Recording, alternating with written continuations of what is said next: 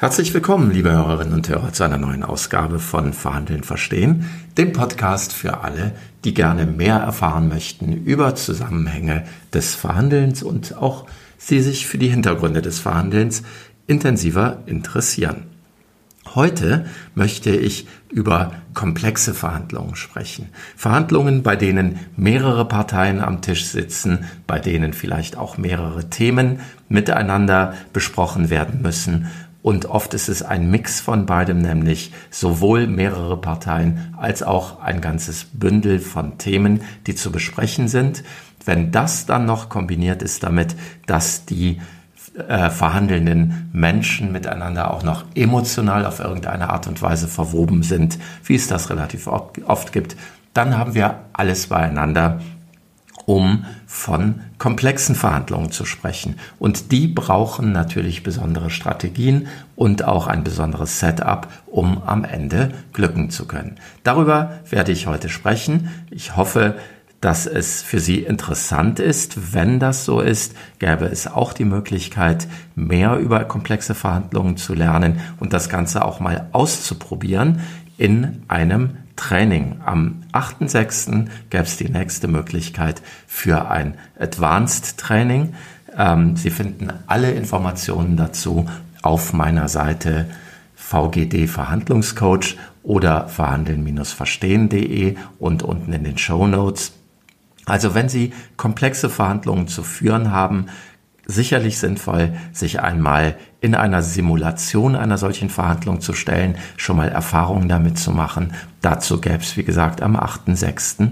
das nächste Mal wieder Gelegenheit. Herzlich willkommen zu Verhandeln verstehen. Hier geht es darum, wie Sie Verhandlungen von großer Bedeutung souverän gestalten und erfolgreich abschließen können. Und hier ist Ihr Experte für Verhandlungen mit Tragweite und Distant Profiling, Everhard von Grote.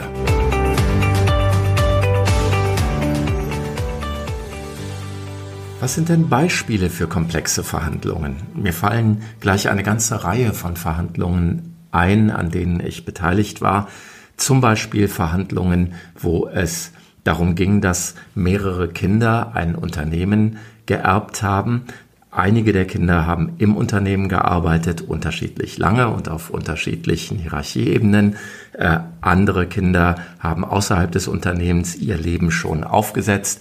Und nun haben diese Kinder zu gleichen Teilen Unternehmensanteile geerbt. Und die Frage war, wie wollen wir insgesamt mit dem Thema umgehen? Äh, wer soll im Unternehmen bleiben? Wer soll Managementfunktionen übernehmen? Ähm, wie wollen wir das alles machen? Wie gehen wir mit den Bedürfnissen der Kinder um, die nicht im Unternehmen sind, die teilweise ihre Unternehmensanteile verkaufen wollten, teilweise behalten wollten und ein Mitspracherecht haben wollten? Alles sehr komplexe Sachverhalte und die mehreren Themen und mehreren Parteien waren vor allen Dingen deshalb schwer zu lösen, weil die Kinder natürlich auch emotional miteinander verwoben waren. Da gab's äh, den großen Bruder und die kleine Schwester und es gab äh, die Hakeleien, die es unter Kindern eben manchmal gibt. Und all das spielte auch eine Rolle. Und es war wichtig, einen klugen Weg zu finden, wie man eine solche Verhandlung aufsetzt. Oder eine andere Verhandlung fällt mir ein, wo es darum ging, dass ein Unternehmer gerne von einer Gemeinde die Zustimmung zu einer Erweiterung seines Unternehmens bekommen wollte. Und im Gemeinderat gab es ganz unterschiedliche Positionen dazu, ganz unterschiedliche äh, Ansichten dazu, ob das gut oder schlecht ist für die Gemeinde. Und auch hier war es ganz wichtig, einen klugen Weg zu finden, wann man mit wem denn worüber genau spricht und welche Inhalte man wie miteinander koppeln kann und kombinieren kann, um am Ende ähm, erfolgreich diese Genehmigung des Gemeinderates zu erhalten. Also, komplexe Verhandlungen sind das Thema heute. Verhandlungen mit vielen Themen, vielen Parteien und vielleicht auch noch emotionalen Verwicklungen. Was braucht's, wenn man solche Verhandlungen klug führen will? In unseren bisherigen Folgen haben wir uns sehr viel mit taktischen Themen beschäftigt. Also wie gestalte ich ein einzelnes Verhandlungsgespräch? Wie ankere ich richtig? Wie gestalte ich die ersten 180 Sekunden und so weiter? Also wie baue ich die Verhandlung so auf, dass ich am Verhandlungstisch mit meinem Gegenüber möglichst gut zurechtkomme und auch möglichst gut ähm, diese Verhandlung für meine Interessen führe und am Ende äh, auch gut herauskomme aus der Verhandlung. Bei diesen komplexen Verhandlungen liegt der Schwerpunkt der Vorbereitung nicht so sehr in der Taktik, sondern er liegt mehr darin, eine kluge Strategie zu wählen. Also ein strategisches Thema, auch darüber haben wir in der Clausewitz-Folge schon mal nachgedacht miteinander und haben gesagt, dass die Strategie nichts anderes ist als ein kluger Weg, als ein kluger Weg, den wir miteinander gehen, um ein Ziel zu erreichen. Und Strategie bedeutet, äh, den Prozess zu steuern, den Prozess zu gestalten. Bei Clausewitz ging es in der Strategie des Krieges darum, wann äh, beginne ich den Feldzug, wann suche ich den Feind, wann weiche ich dem Feind aus, wie schnell gehe ich voran und ganz wichtig, woher bekomme ich Verbündete. Und Verbündete sind immer nur auf Zeit meine Verbündeten. Das ist auch ganz wichtig, das zu erkennen und einfach zu wissen, dass ein Bündnis auch geschützt werden muss, damit es so lange trägt, wie ich es denn in der Verhandlung benötige. Als Beispiel für komplexe Verhandlungen möchte ich gerne über die Sondierungsgespräche zur Großen Koalition von 2017 äh, berichten. Und ich glaube, wir alle erinnern uns ganz gut daran, was damals äh, los war, als über die Jamaika-Koalition äh, gesprochen wurde und eben austariert wurde, ob so etwas gehen könnte, ob das wohl mit den handelnden Parteien möglich wäre. Schauen wir noch mal kurz zurück auf das Wahlergebnis. Wie war die Bundestagswahl 2017 ausgegangen? Die Union war immer noch stärkste Kraft mit 32,9 Prozent, hatte aber massiv verloren, nämlich 8,6 Prozent, das schlechteste Ergebnis überhaupt. Die SPD kam gerade noch auf 20,5 Prozent und hat über 5 Prozent verloren. Eine ganz, ganz bittere Pille für die Sozialdemokraten. Die Linken hatten ein bisschen dazu gewonnen, waren bei 9,2. Die Grünen auch ein bisschen dazu gewonnen, waren bei 8,9. Die FDP war mit 10,7 Prozent einer der Gewinnerparteien und ähm, zwar war sie 6 Prozent höher als äh, davor. Das heißt, sie war davor ja gar nicht im Bundestag vertreten und jetzt ein Ergebnis von 10,7 Prozent. Das waren die Parteien, die für uns relevant waren. Die AfD hatte 12,6 Prozent geholt, nur der Vollständigkeit halber. Das war das Ergebnis. Also eine stark geschwächte Union, die massive Verluste hat hinnehmen müssen. Eine ganz, ganz bitter geschwächte SPD, die gerade noch 20 Prozent hatte. Und noch am Wahlabend hat der Vorsitzende Martin Schulz damals gesagt, dass es keine Fortsetzung der großen Koalition geben wird. Es gab Grüne, die ein ordentliches Ergebnis eingefahren hatten und es gab am Wahlabend noch eine, eine etwas ungeschickte Äußerung von äh, Karin Göring-Eckert, die äh, in einem äh, Interview, in einem Statement durchblicken ließ, dass sie in die Regierung will. Das war eins der Signale, die natürlich gehört wurden. Und andererseits war es ein bisschen ungeschickt, weil man in diesen Verhandlungen gut daran tut, sich am Anfang nochmal etwas bedeckter zu halten und nicht zu früh persönliche Ambitionen durchschimmern zu lassen. Ähm, es gab verschiedene Optionen, die politisch diskutiert wurden und eine Option, die eine gute Option zu sein schien, war Jamaika. Und es gab tatsächlich die Idee zu versuchen, eine Jamaika-Koalition zu bilden.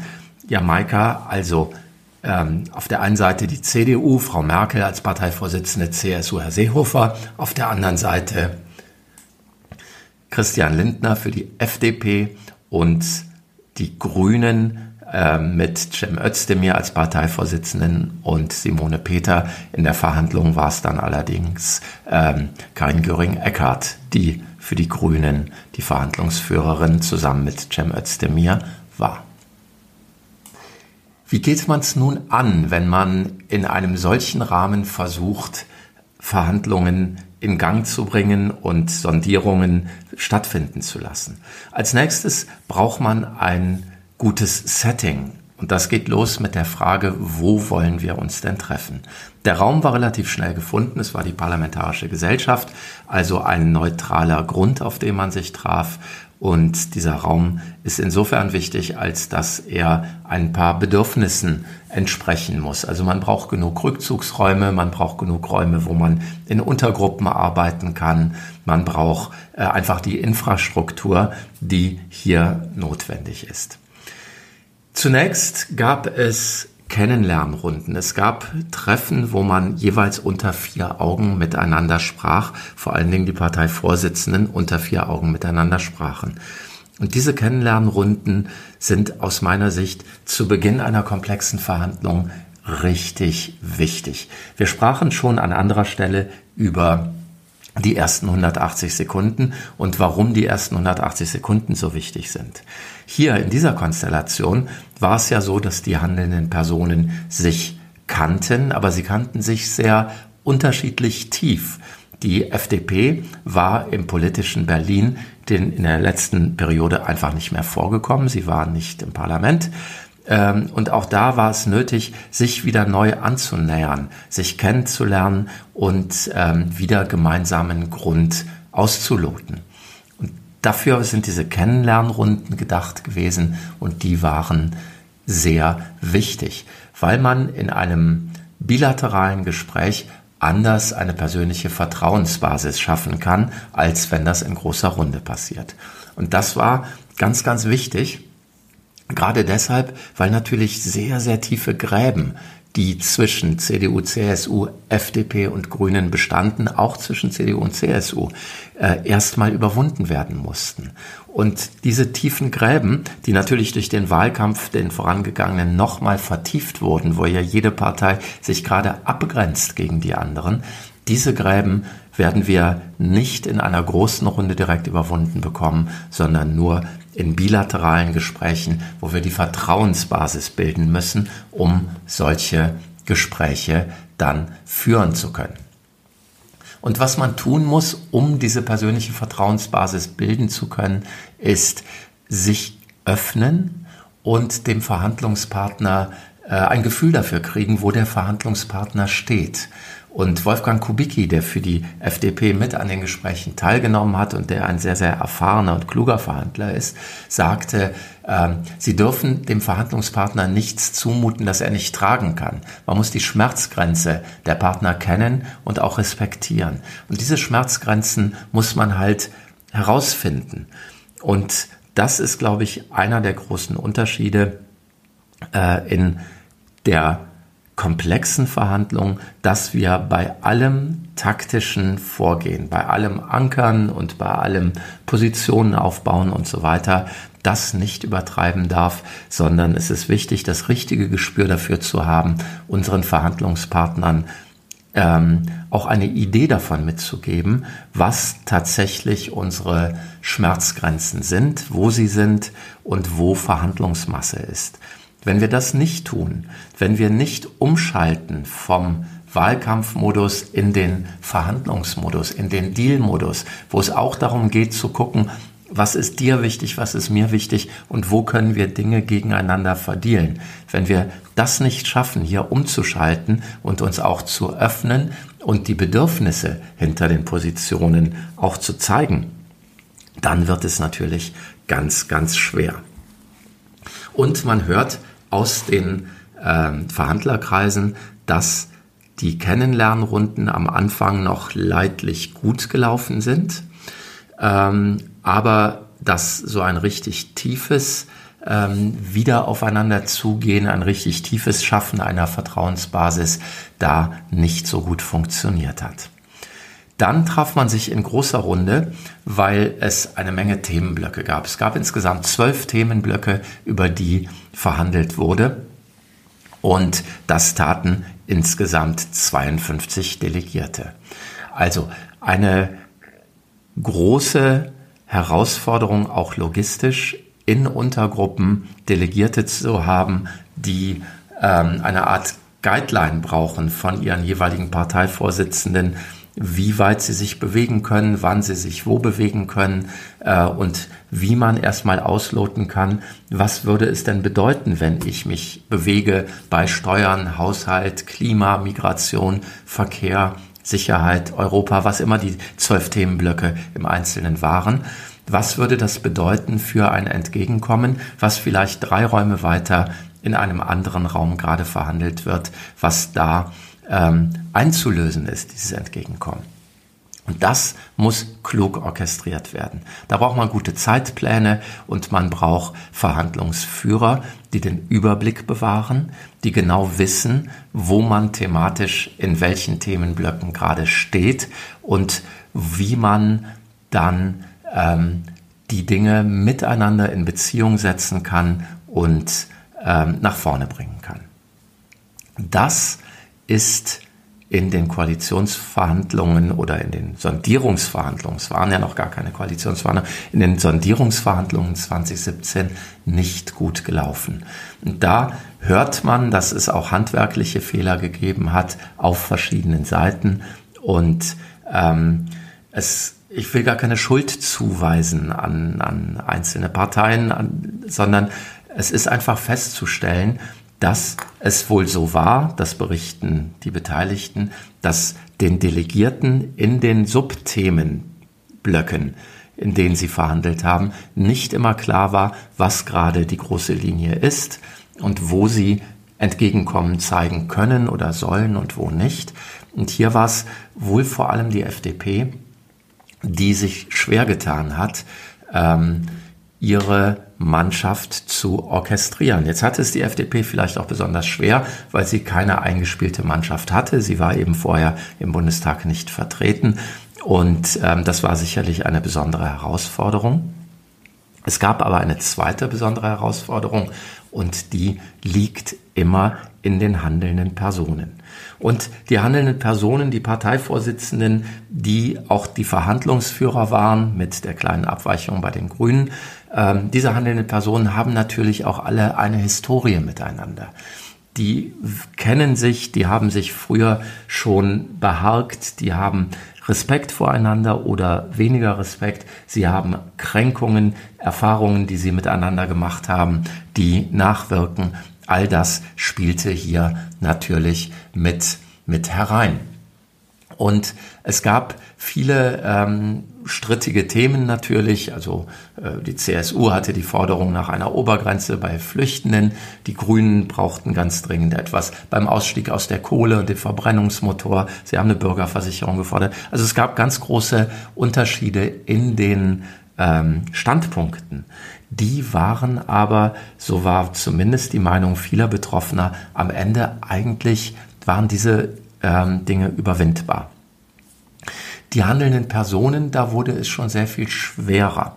Das Vertrauen, das man braucht und das eigentlich in den Kennenlernrunden hätte entstehen sollen, das war nicht ausreichend da. Und das machte das Ganze sehr schwierig.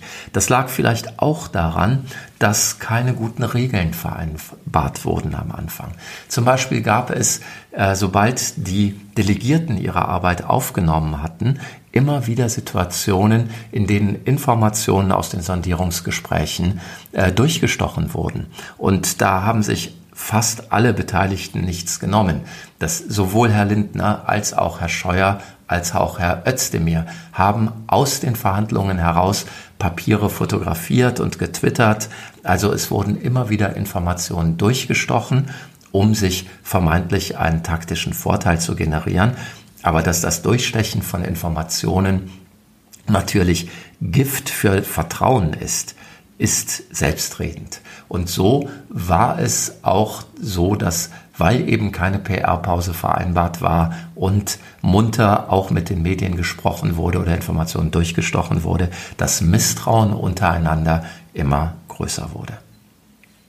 Schauen wir nochmal auf die Ebene der handelnden Personen.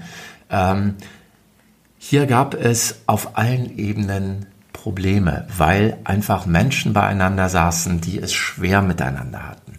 Nehmen wir ähm, die Untergruppe, die sich um Europapolitik gekümmert hat.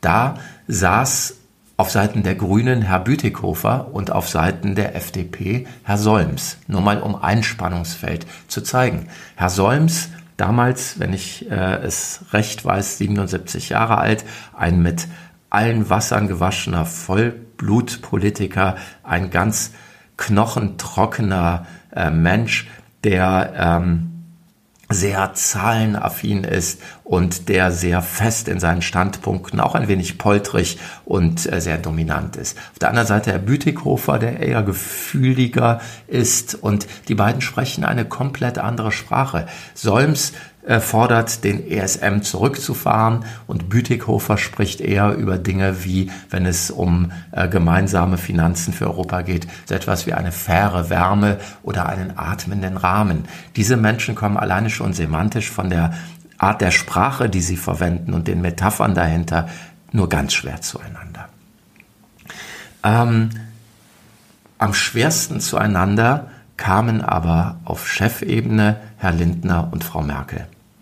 Frau Merkel, die im persönlichen Kontakt nicht gerade herzlich oder warm ist, sondern eher neutral, sachlich äh, darum bemüht, auch fair ausgleichend zu sein, aber durchaus neutral, sachlich unterwegs ist. Und Herr Lindner, der einen aus meiner Sicht sehr, sehr großen narzisstischen Persönlichkeitsanteil hat, der braucht, dass man ihn wertschätzt, der braucht, dass man äh, akzeptiert, äh, mit welcher äh, Besonderheit er am Verhandlungstisch sitzt. Herr Lindner konnte natürlich als einziger sich als Wahlsieger führen. Er hatte, fühlen. Er hatte ein sensationelles Ergebnis eingefahren und wollte dieses Ergebnis und diese Kraft, die daraus erwächst, auch von Frau Merkel in irgendeiner Weise anerkannt und akzeptiert haben. Und das hat sie ihm nicht gegeben.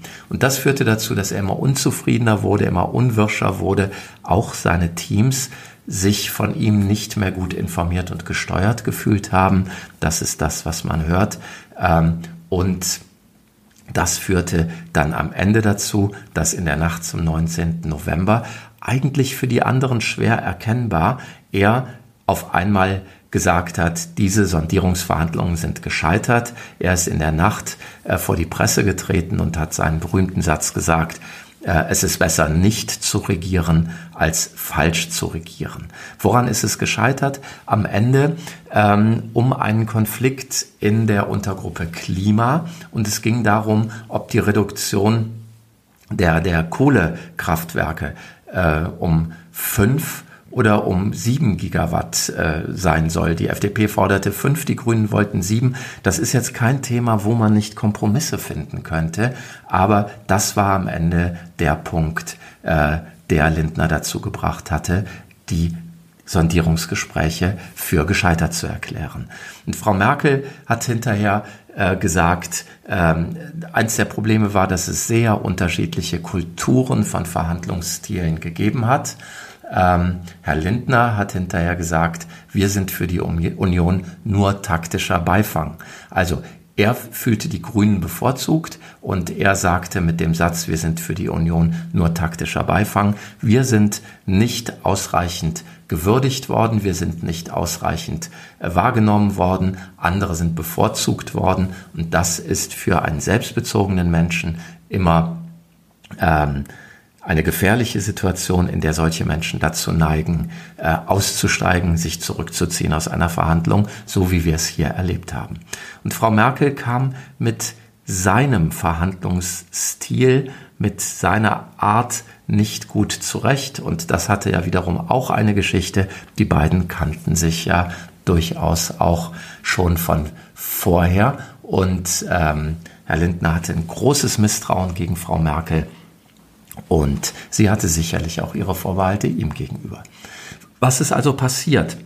Und was können wir lernen aus diesem Setting? Was können wir lernen für unsere komplexen Verhandlungen, die wir zu führen haben? Der erste Punkt ist Vertrauen bilden. Ich finde Vertrauen bilden super wichtig. Diese Sondierungsgespräche sind gescheitert, genauso wie andere Verhandlungen, die ich kenne, äh, auch gescheitert sind, weil die handelnden Personen sich misstraut haben und alles, was von anderen vorgeschlagen wurde, als gegen sie gerichtet empfunden haben. Das müssen wir überwinden. Das heißt, wir müssen Vertrauen aufbauen. Das geht mit bilateralen Gesprächen und das geht mit ehrlicher, offener Kommunikation. Wir müssen bereit sein, den anderen Parteien zu zeigen, was unsere wirklichen Interessen sind hinter den Positionen. Und wir müssen sehr, sehr gut zuhören, um die Interessen der anderen Parteien möglichst vollständig und gut zu verstehen. Und wenn ich weiß, wer wo seine roten Linien hat, wenn ich aber auch weiß, wer an welchen Themen weniger Interesse hat, die für mich wichtig sind, äh, dann kann ich natürlich überlegen, ähm, welche Stakeholder haben ähnliche Interessen und welche Stakeholder haben äh, komplementäre Interessen. Also wo kann jemand anders etwas für mich tun und wo kann ich etwas für ihn tun, ohne dass es uns jeweils viel kostet. Wo sind also meine Verbündeten? Und das ist, glaube ich, ein wesentlicher Punkt bei komplexen Verhandlungen, früh zu überlegen und früh Verbündete zu suchen und diese Verbündeten dann auch als Verbündete aufzubauen, Bündnisse zu vereinbaren, Bündnisse zu besiegeln und auch hierzu brauchen wir wieder Vertrauen. Verbündete sind die, bei denen die Interessen so gelagert sind, dass ähm, wir gemeinsam miteinander die Verhandlung voranbringen können. Also welcher Deal zahlt auf meine Interessen ein und welcher Deal zahlt auf die Interessen der anderen Stakeholder ein? Wo sind die ähnlichen Interessen? Wenn ich das vorher sauber analysiert habe, dann finde ich meine Verbündeten und auf die muss ich aktiv zugehen. Das heißt, es muss während einer solchen komplexen Verhandlung auch in Subteams immer wieder Raum geben für Vier-Augen-Gespräche auf Chefebene und natürlich auch für Chefgespräche untereinander. Das heißt, auch die Verhandlungsführer müssen in großer Runde sich immer wieder treffen und gucken, wo wir stehen. Aber es muss auch Raum geben, immer wieder für bilaterale Gespräche zwischen einzelnen Verhandlungsführern. Das ist ganz entscheidend. Timing halte ich ebenfalls für entscheidend, nämlich den Druck der Zeit richtig einzusetzen. Gespräche, die gar keinen Zeitdruck haben, finden in der Praxis eher selten statt. Meistens gibt es schon ähm, irgendeine Deadline oder ein Datum, zu dem man dann auch ein Ergebnis braucht. Das tut Verhandlungen auch gar nicht notwendigerweise schlecht, sondern es ist ganz gut, ein Enddatum zu haben, zu dem man auch fertig sein will. Allerdings ähm, ist zu viel Zeitdruck nie gut für eine Verhandlung. Wir brauchen auch die Zeit, um diese ganzen Sondierungen und bilateralen Gespräche führen zu können. Wie bei jeder Verhandlung sind aber auch einige Basics natürlich super wichtig. Das heißt, ich sollte natürlich ganz genau vorher überlegen, was ist meine Butner? Was ist der Preis, wenn wir uns ja nicht einigen, was habe ich dann, was ist meine No-Deal-Option. Und wenn Lindner sagt, bei allen Problemen, die das für die FDP verursacht, es ist besser nicht zu regieren als falsch zu regieren, war das seine Butner, die Butner nicht zu regieren, hat er persönlich als besser betrachtet als zu regieren. Also wir müssen vorher klar haben, was ist mein No-Deal Preis, was ist meine No-Deal-Option und was kostet die mich. Und das ist für uns selbst natürlich ganz wichtig zu wissen, aber es hilft uns natürlich verhandlungstaktisch sehr, die No-Deal-Optionen meiner Mitverhandler genauso analysiert zu haben. In einer guten Verhandlungsvorbereitung muss ich also sowohl die eigenen als auch die No-Deal-Optionen meiner Mitverhandler genau kennen. Ein Fehler, auf den ich noch hinweisen möchte in solchen komplexen Verhandlungen, ist es, zu früh und zu extrem zu ankern. Also, wenn ich extrem ankere, extreme Positionen aufbaue, diese dann mit roten Linien versehe, dann ist es ganz schwer hinterher zu dealen und tatsächlich in den Modus zu kommen, wo können wir was gegeneinander ähm, verdielen, um am Ende einen guten, äh, ein gutes Geschäft miteinander auszuhandeln, sondern besser in komplexen Verhandlungen ist es, mehr von den eigenen Interessen zu zeigen und wirklich gut zuzuhören, welche Interessen mir meine anderen Parteien, ähm, welche Interessen sie denn kundtun. Überschrift über allem bleibt aber das Thema Vertrauen. Ohne Vertrauen wird es nur ganz schwer oder gar nicht möglich sein, in einer komplexen Verhandlung mit mehreren Parteien und vielen Themen und vielleicht noch emotionalen Verstrickungen überhaupt zu einem guten Deal zu kommen.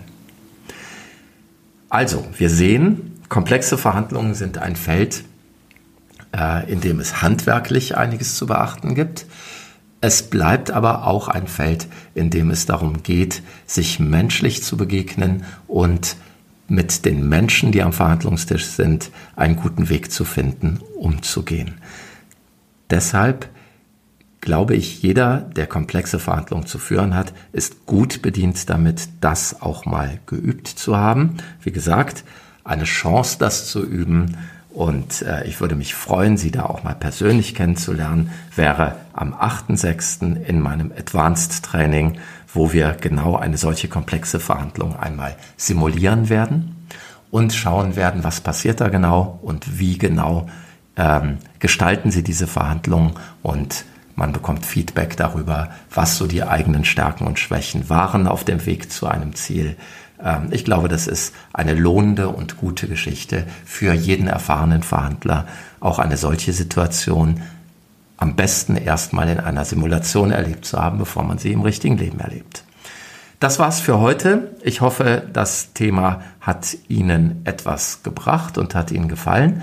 Ich freue mich wie immer über Ihr Feedback unter verhandeln-verstehen.de und besuchen Sie doch mal meine neu gestaltete Seite. Da finden Sie neben dem Seminar, das ich gerade besprochen habe, natürlich auch Hinweise auf andere Verhandlungsseminare, die ich anbiete, auch für Einsteiger und für Fortgeschrittene online und auch äh, dann hoffentlich bald wieder als physische Präsenztrainings. Und natürlich finden Sie da auch alles über meine Angebote zur Verhandlungsunterstützung oder wenn Sie die Verhandlungsführung komplett äh, outsourcen wollen. Bis dahin, ich wünsche Ihnen alles Gute und freue mich darauf, Sie in zwei Wochen wieder zu hören. Bis dahin, allzeit gute Verhandlungen. Tschüss.